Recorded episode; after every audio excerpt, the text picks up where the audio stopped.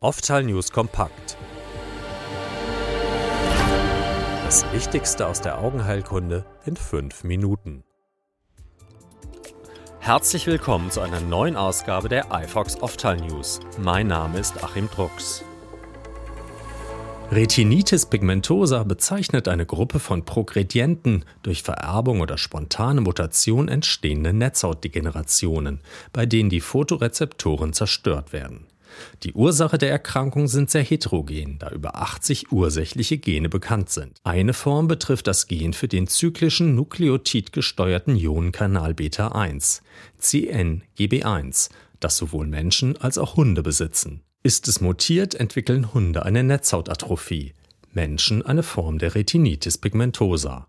Jetzt hat ein internationales Forschungsteam eine neue Gentherapie für diese Erkrankung entwickelt. Geleitet wird es von Professor Simon Peterson Jones vom Michigan States College of Veterinary Medicine. Zu dem Team gehören auch Forscher der Ludwig-Maximilians-Universität München. Die Gentherapie wurde jetzt erfolgreich an Hunden getestet. Das Forschungsteam verwendete ein adeno-assoziiertes Virus als Vektor, um eine gesunde Kopie des CNGB1-Gens zu übertragen. Nach der Injektion unter die Netzhaut sorgte die Gentherapie bei den Hunden für die Wiederherstellung des skotopischen Sehens und stoppte die Anhäufung toxischer Mengen von zyklischem Guanomonophosphat in den Stäbchen, die letztendlich zum Zelltod führt. Die Therapie soll jetzt in einer klinischen Studie an menschlichen Patienten getestet werden.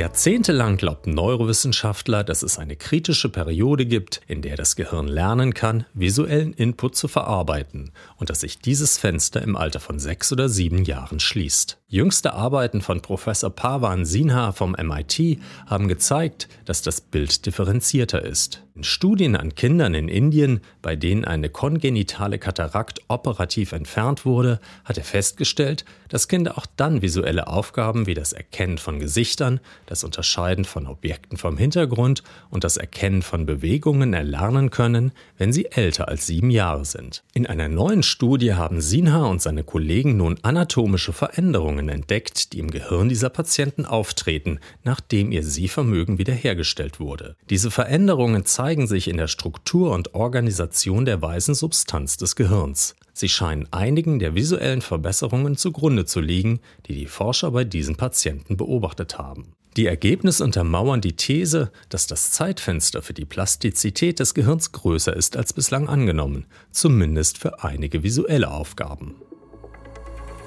Die vom Zentrum für Augenheilkunde der Uniklinik Köln unter der Federführung von Professor Verena Prokosch initiierte Studie Vergleich von Positionierung, Schlemmkanalerweiterung und Augeninnendruck nach Hydros Microstent versus iStent Injektion in Kombination mit Kataraktoperation ist vom Alcon Global Grant Committee genehmigt worden. Sie wird mit rund 84.500 Euro gefördert. Ziel dieser Studie ist es, erstmalig Positionierung und Drucksenkung der beiden beiden Stands zu vergleichen.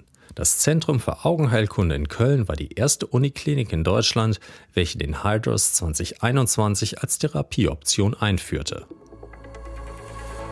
Die Nachteile einer ungenügenden Kommunikation zwischen Ärzten und Patienten sind seit langem bekannt. Eine erhöhte Wahrscheinlichkeit von Fehldiagnosen, ein gestörtes Vertrauensverhältnis und mangelhafte Compliance. Die gelungene Kommunikation zwischen Arzt und Patient beeinflusst entscheidend die Therapietreue und den medizinischen Behandlungserfolg. Deshalb gehört eine gute Kommunikationsfähigkeit im Patientenkontakt zu den ärztlichen Kernkompetenzen. Und die kann man erlernen. Dabei hilft der Praxisleitfaden Kommunikation im medizinischen Alltag, den die Ärztekammer Nordrhein zum kostenlosen Download auf ihrer Website anbietet. Der gesellschaftliche Wandel hat auch die Patient-Arzt-Kommunikation verändert. Patienten sind heute informierter, kommen dank Dr. Google manchmal mit vorgefassten Meinungen über Therapiemöglichkeiten oder Nebenwirkungen von Medikamenten in die Praxis. Sie stellen neue Anforderungen an die ärztliche Kommunikationsfähigkeit. Deshalb hat die Ärztekammer Nordrhein ihren 2015 erstmals erschienenen Praxisleitfaden aktualisiert und um Videos ergänzt, die beispielhafte Situationen aus der ärztlichen Praxis zeigen. Der Leitfaden kann als E-Paper gelesen oder als PDF heruntergeladen werden. Führungswechsel in der Klinik für Augenheilkunde im Helios Klinikum Aue. Seit dem 1. Januar wird die Fachabteilung von Dr. Hisham Elbers geleitet. Er folgt auf Professor Dr. Leon Kohn, der nach 15 Jahren in Aue den Ruhestand angetreten hat. Nach seiner Facharztausbildung in Marburg war Elbers als leitender Oberarzt im Universitätsklinikum Magdeburg und als Ophthalmochirurg im Smile Eyes Laser- und Augenzentrum in Leipzig tätig. Auch die Klinik für Augenheilkunde am Helios Klinikum Berlin-Buch hat einen neuen Chefarzt. Dr. Peter Jan F. Nelis übernahm am 1. April die Leitung des Fachbereichs von Privatdozentin Dr. Ira Seibel. Nach einem Bachelor und Master der Medizin an der Universität Löwen absolvierte Dr. Nelis seine Ausbildung zum Facharzt für Augenheilkunde an der Westfälischen Wilhelms-Universität in Münster. Danach war er an den Universitätskliniken in Brüssel und Köln tätig.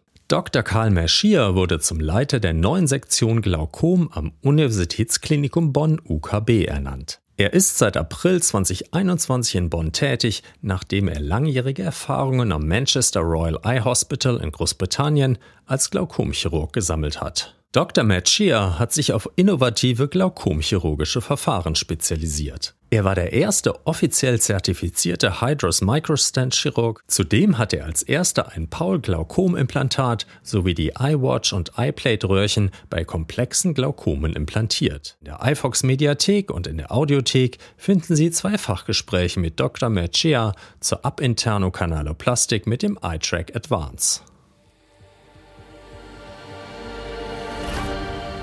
Ausführlichen Artikel zu den Themen dieser Folge finden Sie auf ifox.com.